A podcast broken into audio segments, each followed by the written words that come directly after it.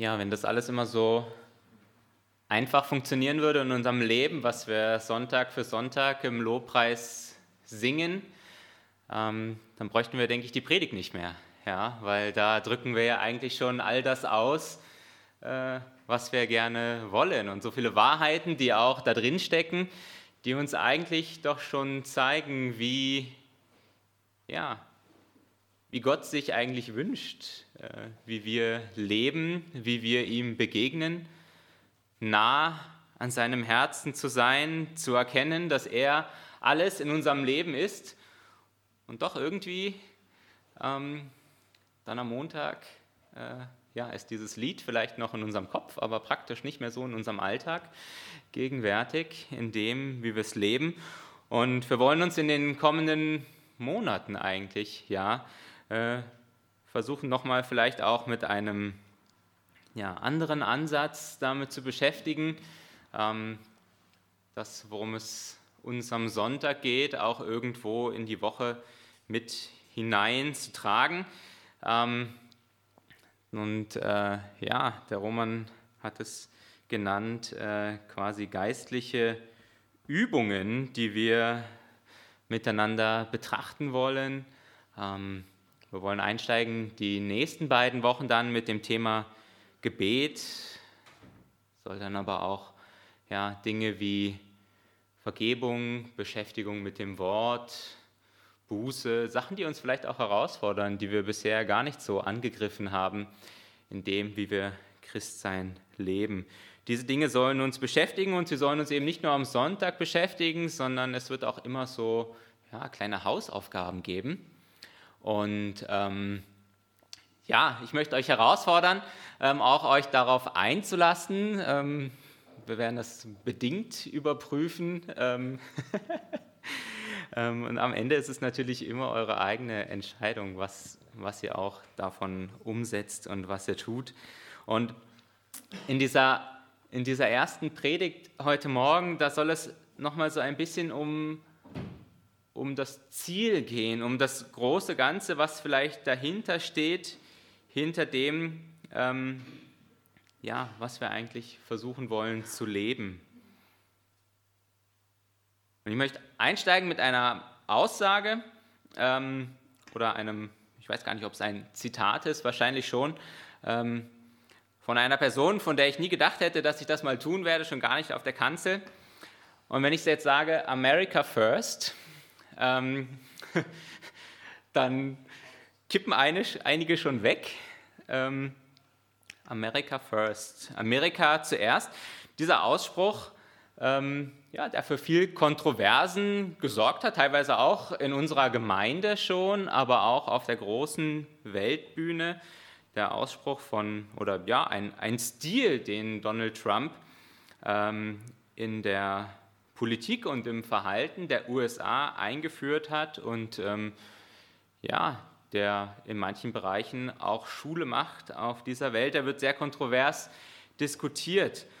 Und der Grund, warum das der Fall ist, ist, dass dieses zuerst viel mehr meint als, ja, da kommt das eine und dann kommt das andere und dann kommt das nächste. Dieses zuerst meint eigentlich viel mehr ein hauptsächlich. Es meint ein, eine Verschiebung von Prioritäten. Dieses zuerst meint, dass ich etwas ins Zentrum meines Handelns rücke, ins Zentrum meiner Überlegungen und Entscheidungen, die ich treffe. Wenn ich sage, zuerst meine Familie, meine Arbeit, zuerst die Gemeinde, dann drückt es in der Regel doch aus, das ist mir das Wichtigste, das ist das, was in meinem Leben Priorität haben sollte.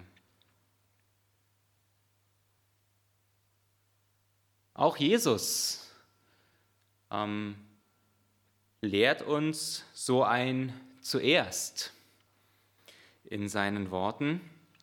Und ähm, ja, wir wollen uns heute Morgen anschauen, ähm, was Jesus sagt, was unser zuerst sein soll. Und wir werden in gewisser Weise auch ein bisschen anschließen an das vergangene Wochenende, Wir wollen einsteigen ähm, in eine Aussage aus der Bergpredigt von Jesus, Matthäus 6, die Verse 25 bis 34. Matthäus 6, 25 bis 34. Darum sage ich euch, sorgt euch nicht um euer Leben, was ihr esst und trinken werdet, auch nicht um euren Leib, was ihr anziehen werdet. Ist nicht das Leben mehr als nur Nahrung und der Leib mehr als nur Kleidung? Seht die Vögel unter dem Himmel an, sie säen nicht, sie ernten nicht, sie sammeln nicht in die Scheunen, und euer himmlischer Vater ernährt sie doch. Seht ihr denn nicht viele kostbarer? Seid ihr denn nicht viel kostbarer als sie? Wer ist aber unter euch, der seine Länge eine Elle zusetzen könnte, wie sehr er sich auch darum sorgt? Und darum sorgt ihr euch um die Kleidung? Schaut die Lilien auf dem Felde an, wie sie wachsen. Sie arbeiten nicht, auch spinnen sie nicht. Ich sage euch, dass auch Salomo in all seiner Herrlichkeit nicht gekleidet gewesen ist wie einer von ihnen. Wenn nun Gott das Gras auf dem Felde so kleidet, dass doch heute, das doch heute steht und morgen in den Ofen geworfen wird, sollte er das nicht viel mehr für euch tun, ihr Kleingläubigen? Darum sollt ihr nicht sorgen und sagen, was werden wir essen, was werden wir trinken, womit werden wir uns kleiden. Nach dem allen trachten die Heiden, denn euer himmlischer Vater weiß, dass ihr all dessen bedürft. Trachtet zuerst nach dem Reich Gottes und nach seiner Gerechtigkeit. So wird euch das alles zufallen. Darum sorgt euch nicht für morgen, denn der morgige Tag wird für das Seine sorgen. Es ist genug, dass jeder Tag seine eigenen Plagen hat. Ja. Jesus redet ziemlich viel über Kleidung äh, in diesem Abschnitt, aber natürlich auch noch in erster Linie um etwas anderes. Darum, was wichtig ist in unserem Leben. Nach der Frage, wonach wir uns ausrichten, ob es eben genau diese Dinge sind, Essen, Trinken, Kleidung, vorher in diesem Abschnitt, da geht es auch um Geld, um unser persönliches Wohlbefinden. All das, sagt Gott, das sind die Dinge, mit denen beschäftigt sich jeder, auch die Menschen, die Gott nicht kennen. Aber was ist es, worum ihr euch sorgt? Jesus sagt, der Vater im Himmel, er weiß ganz genau, was wir brauchen und darum brauchen wir uns nicht um diese Dinge sorgen. Er sagt, trachtet zuerst nach dem Reich Gottes und nach seiner Gerechtigkeit und dann wird euch all das andere zufallen. Zuerst das Reich Gottes, das heißt eben nicht am Anfang meines Lebens da trachte ich danach, da beschäftige ich mich damit und danach wieder mit anderen Dingen. Es ist nicht der Anfang eines Weges, wo danach viele andere Dinge kommen, sondern es sollte eigentlich das Zentrum sein, worum alles andere kreist. Das, was zuerst kommt, das Reich Gottes, es soll ins Zentrum unseres Handelns gerückt werden und dort permanent gegenwärtig sein. Und ganz klar, wenn es das eine gibt, was im Zentrum steht, dann gibt es viele andere Dinge, die dort nicht stehen, aber die deswegen natürlich trotzdem da sind. Anerkennung, Macht, Geld, Beliebtheit, aber auch die Dinge, die uns herausfordern, Ängste, Sorgen, das Positive wie das Negative. All das ist Teil unseres Lebens, ist nicht aufgelöst, aber es sollte eben nicht das zuerst in unserem Leben sein.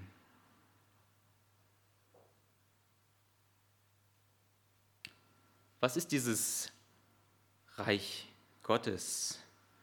Darum, ja, damit wollen wir uns heute Morgen ein wenig auseinandersetzen.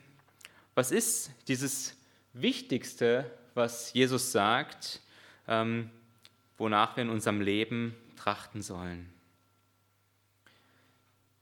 Viele von uns werden in den letzten zwei Jahren gewollt oder ungewollt damit konfrontiert worden sein, sich mit dieser Frage zu beschäftigen, was in unserem Leben im Zentrum steht, weil das, was vielleicht in unserem Zentrum gewesen ist, auf einmal ähm, ja, nicht mehr möglich gewesen ist, so zu leben. Unser Alltag wurde durcheinander geworfen.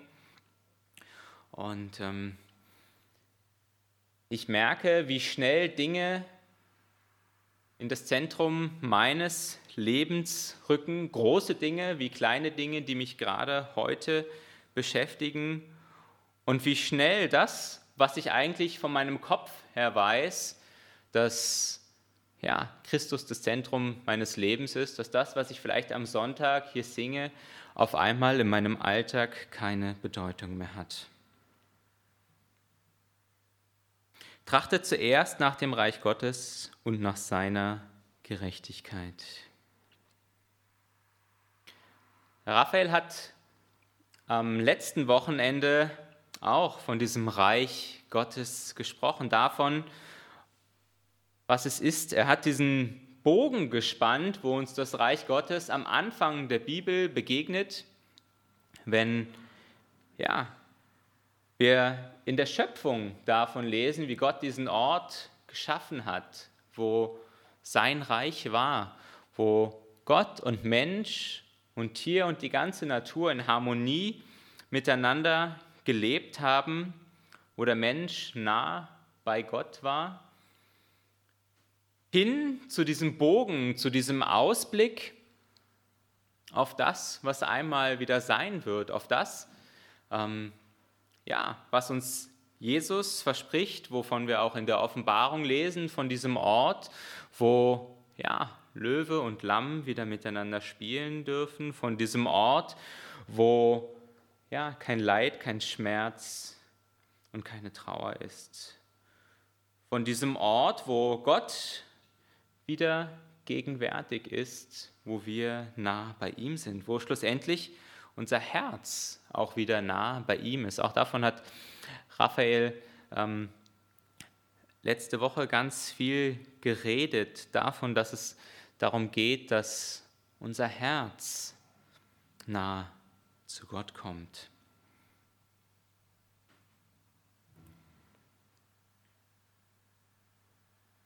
Aber auch das ähm, ist etwas, was Jesus uns verspricht, wovon wir letzte Woche gehört haben. Reich Gottes, das ist nicht erst etwas, was in der Zukunft passiert. Als Christen leben wir nicht nur in einer Zukunftserwartung auf das, was einmal kommen wird, sondern wir dürfen ein Teil dessen, was Gott sich hier für uns wünscht, auch heute im Hier und Jetzt schon erleben.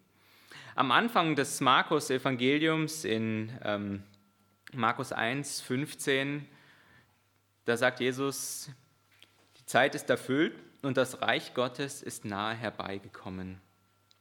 Tut Buße und glaubt an das Evangelium. Das Reich Gottes, es ist nahe, weil Jesus nahe gekommen ist, weil er auf diese Welt gekommen ist, weil er ja, das tut, was Gottes Herzenswunsch ist, weil das, was Jesus tut, dem entspricht, was der Vater von ihm möchte, weil sein Handeln eins zu eins sich mit dem deckt, was Jesus sich wünscht. Dort, wo Jesus war, da war Reich Gottes. Und ähm, letzte Woche haben wir dieses Video gesehen, wo wir dann gesehen haben, irgendwo in dieser Dunkelheit oder in dieser Welt, wo ja kleine Reich Gottes irgendwo entstehen. Überall da, wo Menschen schlussendlich in einer Art und Weise mit Jesus leben, dass sie das tun, was er sich wünscht. Und so, ja, dieses, ja, dieses Wunder schlussendlich geschieht, dass ein Teil von dieser Herrlichkeit Gottes, von diesem Reich Gottes auch schon hier in unserer Welt ja, offensichtlich wird.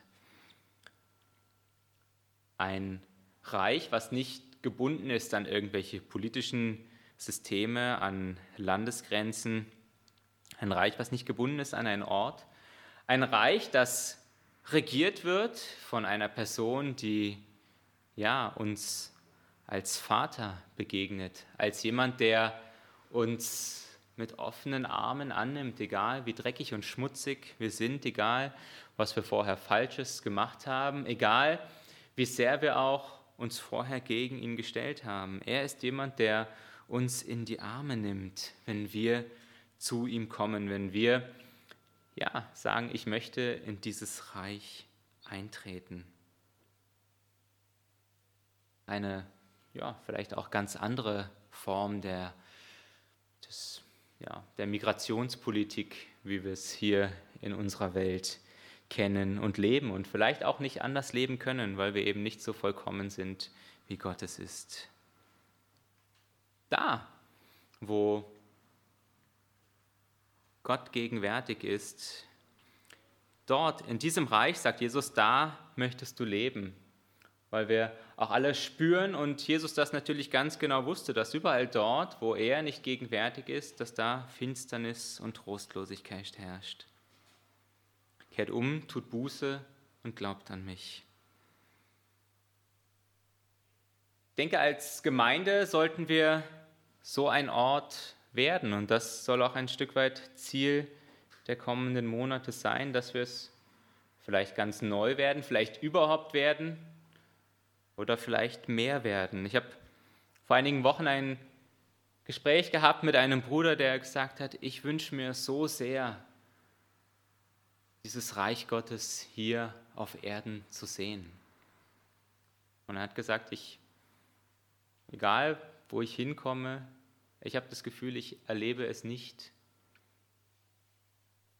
Das ist eigentlich traurig, ähm, wenn ich das höre, weil das ist ja der Wunsch eigentlich auch dessen. Wir haben es ja auch gesungen, Gott soll gegenwärtig sein in unserer Mitte, er soll hier sein. Und das ist doch auch das, was ja, was dann schlussendlich die Veränderung bringt, was schlussendlich auch Menschen erkennen lässt, dass sie ja auch zu diesem Ort kommen wollen, dass sie Reich Gottes erleben.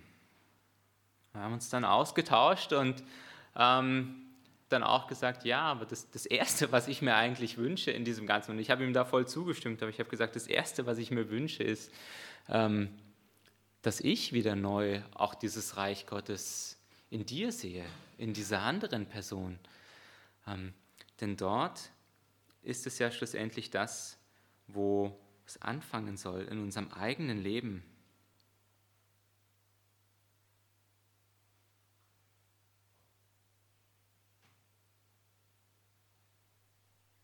Die Gemeinde denke ich, sie sollte ein Modell dessen sein. Und ich glaube, dafür hat Gott die Gemeinde auch geschaffen, ähm, ja, dass sein, sein Herzenswunsch irgendwo sich dort zum Ausdruck bringt, in dem, wie wir miteinander leben. Dass seine Gnade hier offensichtlich wird, in dem, wie wir miteinander umgehen, dass sich seine Liebe hier ausdrückt, dass sein, ja, sein Wort, das, was ihm wichtig ist, hier verkündigt wird, dass wir zeigen, dass es möglich ist, als unvollkommene Menschen, als unvollkommene Gemeinde trotzdem irgendwo ein Stück von Gottes Herrlichkeit wiederzuspiegeln. Die Gemeinde als Reich Gottes, das funktioniert auch mit unvollkommenen Gemeinden. Es funktioniert seit 2000 Jahren, weil keine Gemeinde vollkommen gewesen ist. Und deswegen, ja, brauchen wir nicht versuchen, vollkommen oder besser zu werden als Gemeinde, sondern wir müssen versuchen, mehr, ja, Reich Gottes zu werden als Gemeinde, als Einzelne. Zuerst Reich Gottes, darum geht es. Selber und andere sollen erfahren, was es heißt, in Gottes Nähe zu rücken. Und so ist Gemeinde viel mehr als nur Selbstzweck. Es geht nicht um erster Linie um uns, darum, dass es uns gut geht.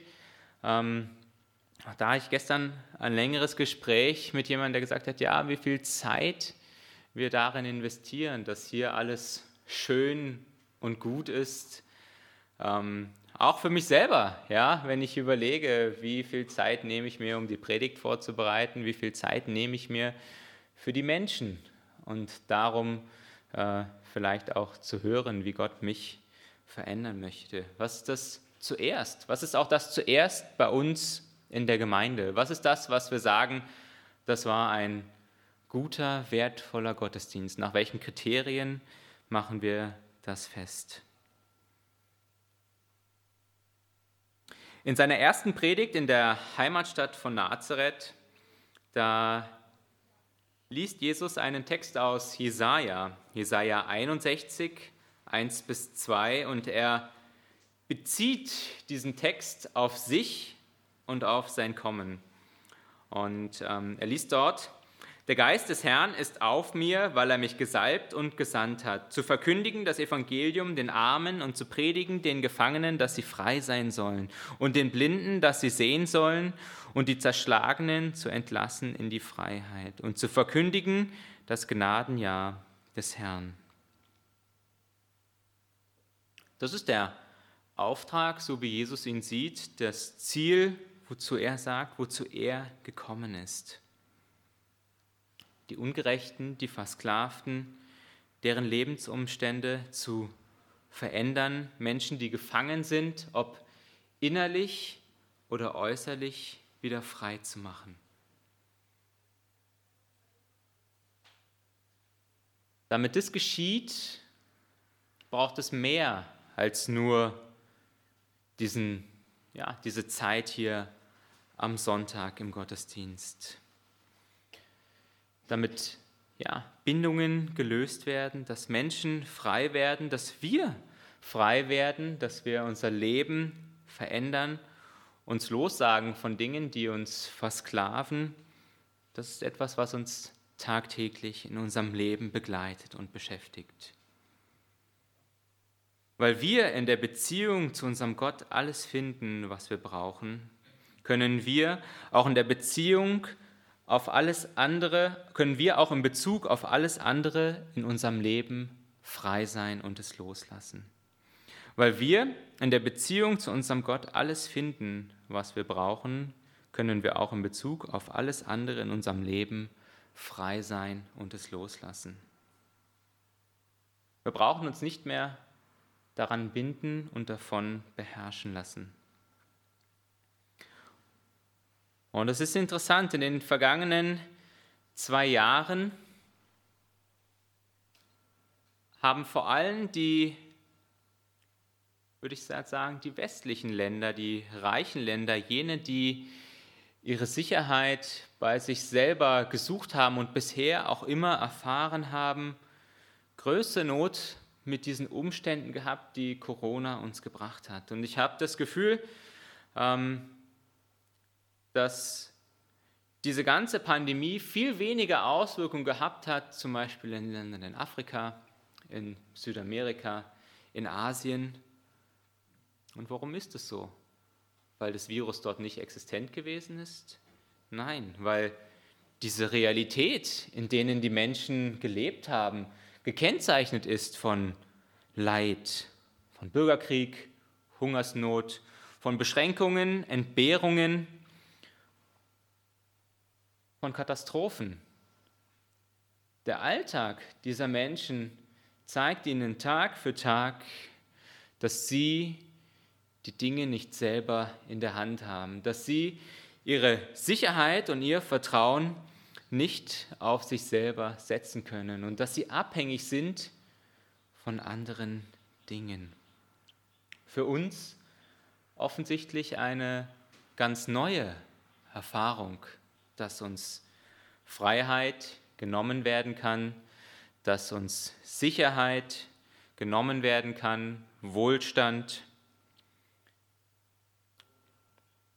Andere Menschen haben das schon lange erkannt. Und wenn wir uns fragen, warum in Europa so wenig geschieht, warum das Evangelium hier so wenig Sprengkraft hat, dann mag das ein Grund sein, dass wir eben ja nie die Notwendigkeit haben, nie gelernt haben zu hinterfragen, woher diese Sicherheit in unserem Leben kommt. Und wenn wir gespürt haben, dass wir ja auf einmal verletzlich sind in unserem Denken, in dem, was uns hält und trägt, in unseren Überzeugungen, dann glaube ich, dass diese Verletzlichkeit schlussendlich doch auch einhergeht mit einer ganz großen Chance für das Evangelium. Diese Verletzlichkeit ist schlussendlich auch ja, eine Einladung, an diesen Ort zu kommen, wo Jesus sagt, dass wir danach trachten sollen, dorthin zu kommen.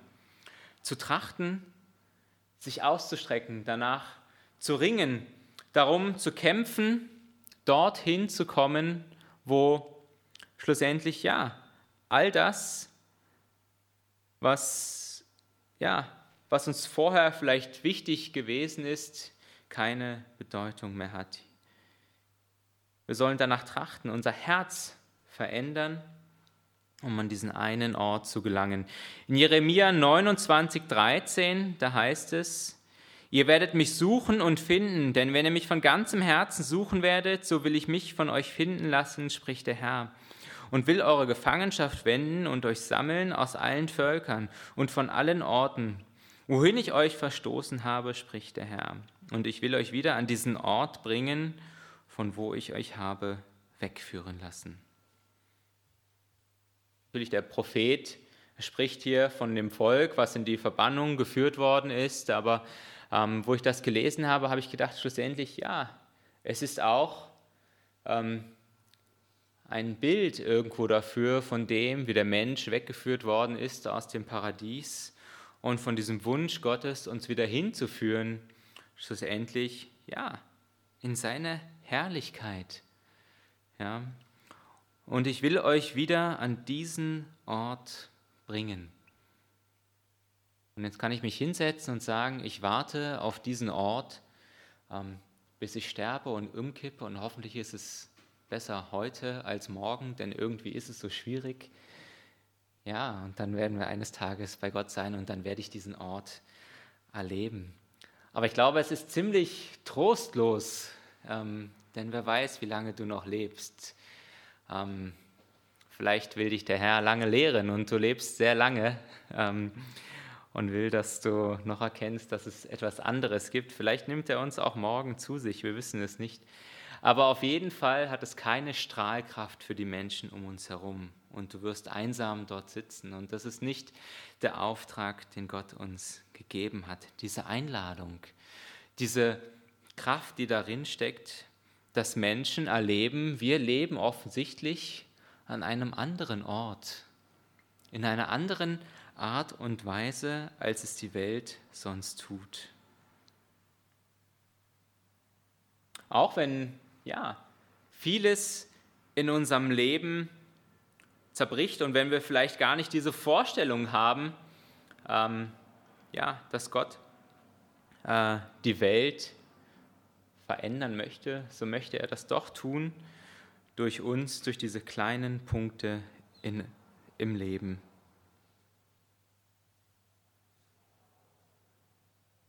Es gibt Dinge, die können nicht zerbrechen. Ganz egal, wie schlimm die Katastrophen in unserem Leben auch sein mögen. Die Gnade Gottes, die Liebe Gottes, die Vergebungsbereitschaft, die Dinge, die er uns zugesagt hat in seinem Leben. All das kann nicht zerbrechen. Es ist interessant, dass Jesus sagt, das Reich Gottes ist nahe. Er sagt nicht, das Reich Gottes ist da, vollkommen, sondern es ist nahe herbeigekommen. Selbst mit Jesus war das so. Und doch war es sein zuerst, das, wonach wir zuerst und vor allem trachten sollen, dass das geschieht, auch wenn es schlussendlich unvollkommen ist. Trotz diesem Wissen ist es doch der Wunsch Gottes, der Wunsch Jesu, dass wir das versuchen Tag für Tag, das Reich Gottes in unserem Leben, in unserer Gemeinde wächst. Trachte zuerst nach dem Reich Gottes und nach seiner Gerechtigkeit. Und dann, ja, dann wird alles andere geschehen. Und wie dieses Trachten in unserem Leben praktisch aussehen kann, was uns hilft, dass Jesus und sein Wille das Erste für uns wird. Genau darum soll es in den kommenden Monaten gehen. Genau das wollen wir betrachten. Und wir wollen versuchen, gemeinsam als, ja, als Gemeinde und als Einzelne Schritte zu gehen, um ja, dieses Reich Gottes hier in Graz, in unserer Gemeinde, in unserem persönlichen Leben zu erfahren und wachsen zu lassen. Amen.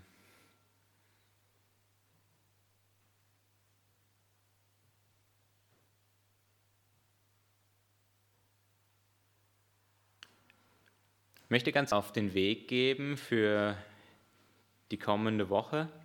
Ähm, etwas, was vielleicht dann auch schon ein bisschen auf dem ausbaut, aufbaut, was wir dann auch als nächstes betrachten wollen. Ähm, genau. Äh, Dominik, kannst du, da müsste irgendwo eine Folie geben. Zwei Fragen, genau. Genau.